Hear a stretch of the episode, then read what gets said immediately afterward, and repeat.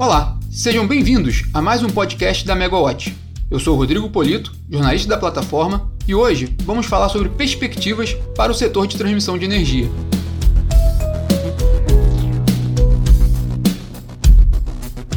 Para falar sobre o assunto, conversamos com Rui Chamas, diretor-presidente da ISA-CETEP, um dos maiores grupos que atuam no mercado de transmissão de energia do país.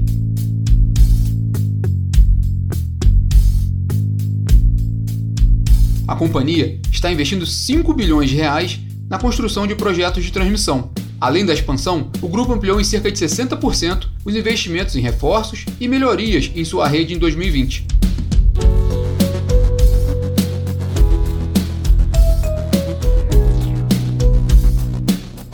Nesse bate-papo, Rui Chamas fala ainda sobre como a companhia lidou com a pandemia de Covid-19 este ano e a expectativa para os próximos leilões de transmissão do país.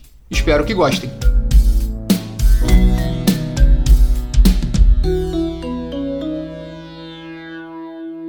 Rui, muito obrigado por nos atender. Gostaria de iniciar nosso bate-papo falando um pouco da ISA-CETEP. A companhia acabou de anunciar a aquisição de um importante ativo de transmissão em São Paulo, a PBTE. Aproveitando essa aquisição, como é que está o portfólio da companhia hoje, para situar o nosso ouvinte?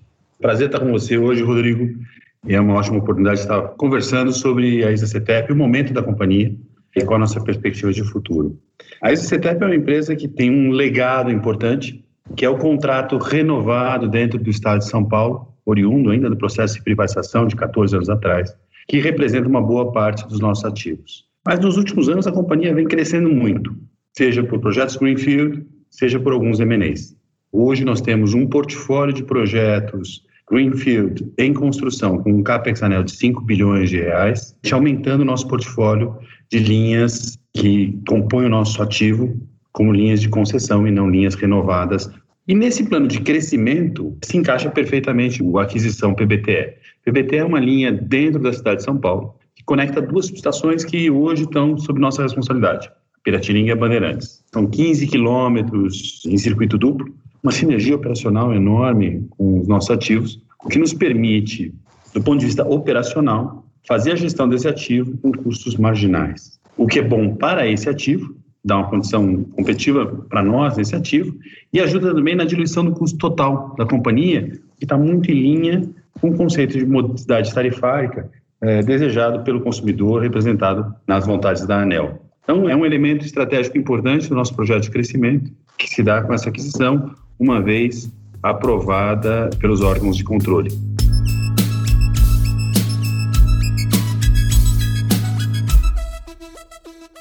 E se a gente puder fazer um pouco um balanço desse ano, né? Foi um ano totalmente fora da curva por causa da pandemia. Como é que a ISCTEP lidou com os efeitos da pandemia, tanto internamente, o que a companhia fez, e também com relação aos seus projetos de infraestrutura, né? tanto em construção, em operação, que não podem parar. Né?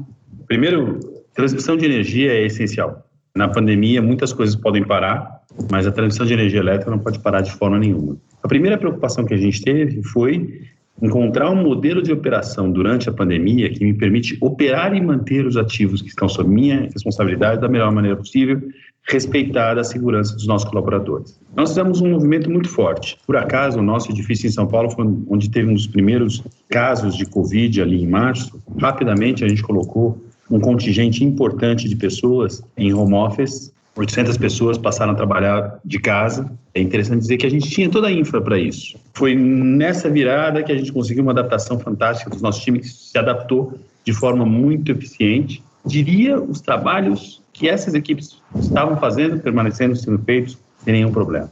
O resto do time eu divido em duas partes. Mais ou menos umas 400 pessoas de operação e manutenção continuaram trabalhando, fazendo as operações de manutenção em campo com todos os protocolos, todo o respeito, e eu feliz de ver que nenhum desses nossos colaboradores teve nenhum problema de saúde mais grave. E um grupo específico de operadores de salas de controle e de subestações críticas, nós combinamos com eles para que eles trabalhassem no regime de acampamento. Primeiro criamos um centro de controle retaguarda que estava inativo e passou a ser ativado. Eu passei a rodar o centro de controle normal de Bom Jardim e o de retaguarda de Cabreúva full time metade da equipe em cada um dos dois, para diminuir o contato. E em várias subestações eu deixei os times rodando alojados ali. Então as equipes trabalhavam no regime embarcado com testes de Covid na entrada, testes de Covid na saída, de forma que tudo acontecesse bem e tudo aconteceu bem. Muito feliz de ver o engajamento da equipe e ver como a gente conseguiu avançar. Isso foi na operação e na manutenção, que eu acho que nos permitiu realizar o nosso trabalho. Nas obras que a gente tem, nós trabalhamos junto com os nossos contratistas ou EPCistas na busca do melhor protocolo, na busca da melhor prevenção, com todo o conhecimento que a gente tem. A gente contratou epidemiologista para nos apoiar nesses processos, sabendo que tudo que estava acontecendo, e ainda é, né? É muito recente, é muito novo, conhecimento ainda é um pouco fluido, mas eu fico feliz de ver que as coisas conseguiram avançar bem.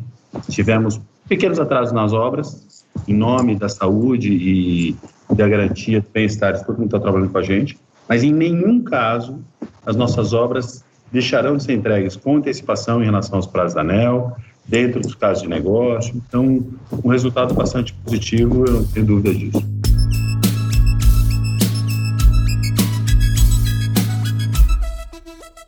Nós vamos ter agora no final do ano né, um leilão de linha de transmissão da ANEL.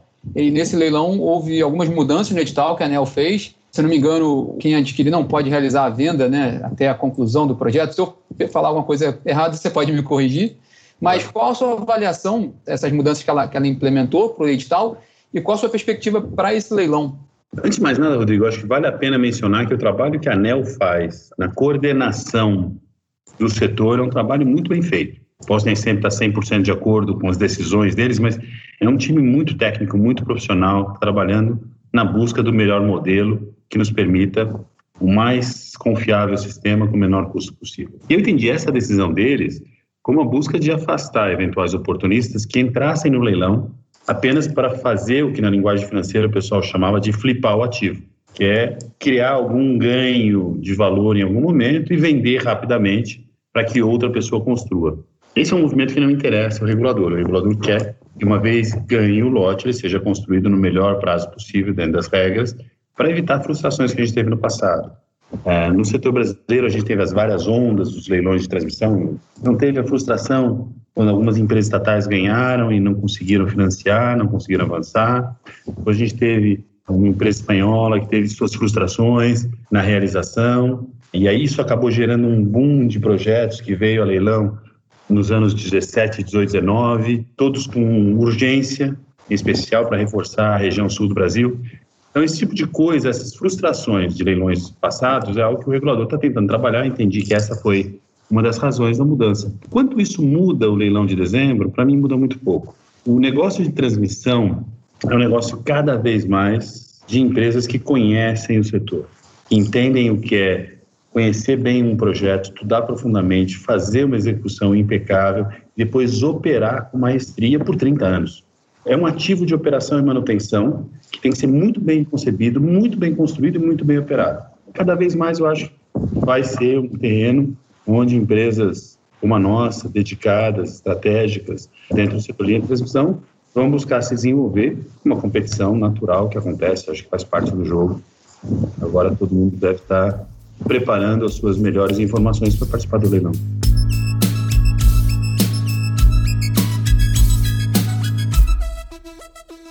Rui, eu vou fazer duas perguntas em uma, aproveitar o gancho que a ANEL já sinalizou um leilão para meados do ano que vem. Queria perguntar um pouco como é que a empresa tem essa perspectiva para leilões, para expansão do setor nos próximos anos, uma coisa mais médio e longo prazo. Aliado à sua pergunta, como é que você vê a questão da economia do país e o efeito na demanda, dado que a gente, houve um impacto na economia por causa da pandemia, e a demanda ela é fundamental para influenciar quantos projetos vão a leilão, é, reforços nas linhas de transmissão, nos ativos já em operação.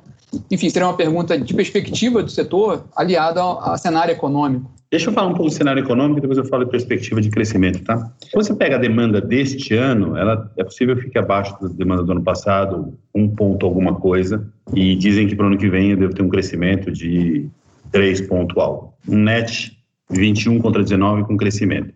Você pega a demanda de novembro, novembro desse ano já teve uma demanda maior que novembro do ano passado. E eu acho essa uma informação importantíssima. A gente não deve olhar o ano 2020 como um ano fechado, porque o vale que nós tivemos em abril, maio, junho é um vale, não é não é um elemento estatístico.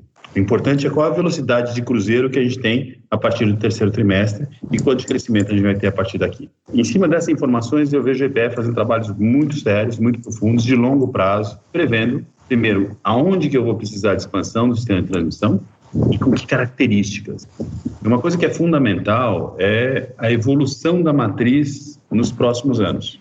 A evolução da matriz está prevista com um crescimento um terço do crescimento vai se dar em renováveis intermitentes, solar e eólica. Dois terços do crescimento deve se dar em térmicas a gás. Essa parte térmicas a gás tem um, um certo grau de incerteza, isso nos próximos cinco anos. Isso muda o nosso mapa. A gente não deve ter quase crescimento em, em renovável e, e hidráulico. Isso muda o mapa e muda a necessidade sistêmica de você fazer a coordenação de fluxos com a inclusão não só de linhas, mas de elementos de transmissão que a gente chama de non-wire, non-wire transmission systems, são compensadores síncronos, compensadores estáticos, eventualmente sistemas de bateria. Então, tem um trabalho aí de evolução que está muito bem feito e eu acho que ele vem com crescimento. Agora, o que a gente tem recebido de finalização, e me parece muito óbvio isso, o Brasil tem uma rede, um sistema de transmissão, em especial dos contratos renovados, que necessita de uma atualização importante. E a gente tem trabalhado pesado nisso, é uma das linhas de crescimento que a ExaCTEP está trabalhando, não só pensando no crescimento, mas pensando na confiabilidade e na otimização do custo do sistema, que é a busca de, de investimentos em reforço e melhorias.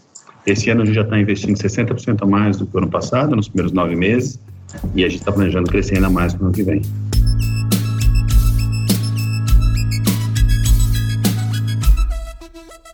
Falando justamente em crescimento e financiamento de projetos, como é que você vê a forma de financiar projetos de transmissão no Brasil? Já, a gente já tem visto há alguns anos, considerando que o BNDES tem reduzido cada vez mais sua participação no apoio ao, ao segmento e que está abrindo mais espaço para o mercado de capitais. Como é que você olha essa, essa movimentação? Rodrigo, eu não, eu não diria que o BNDES está reduzindo seu apoio ao, ao segmento.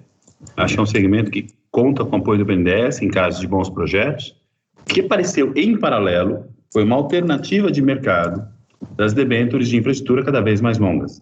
Nós acabamos de anunciar o lançamento de, de debêntures é, com prazo bastante amplo, que alguns anos atrás seria impensável. Então, os prazos mais longos, que antes eram uma primazia, um privilégio de um crédito junto ao BNDES, que é um banco de fomento muito bem estruturado, passam a ser também possíveis com ferramentas do mercado de capitais. Agora, de qualquer maneira, as duas ferramentas são importantes. E eu acredito, voltando ao comentário que você fez, Rodrigo, de sermos investidores em infraestrutura, né? Um dos motores de desenvolvimento do nosso país vai ser o desenvolvimento da infraestrutura, seja no setor elétrico, seja em outros setores. Para o desenvolvimento da infraestrutura, crédito de longo prazo é bem-vindo. Assim como para nós pode ser mercado de capitais, para outra empresa pode ser BNDES, para nós pode ser BNDES, que são alternativas possíveis e que bom que todas estejam aí. Legal, elas vão coexistir, né? Eu acho que sim.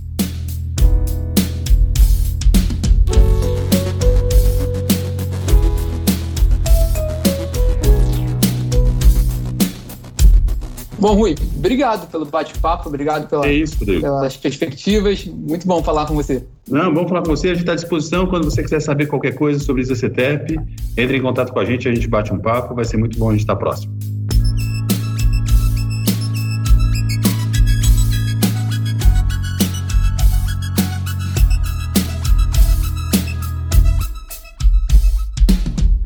E este foi o nosso podcast dessa semana. Até a próxima, pessoal!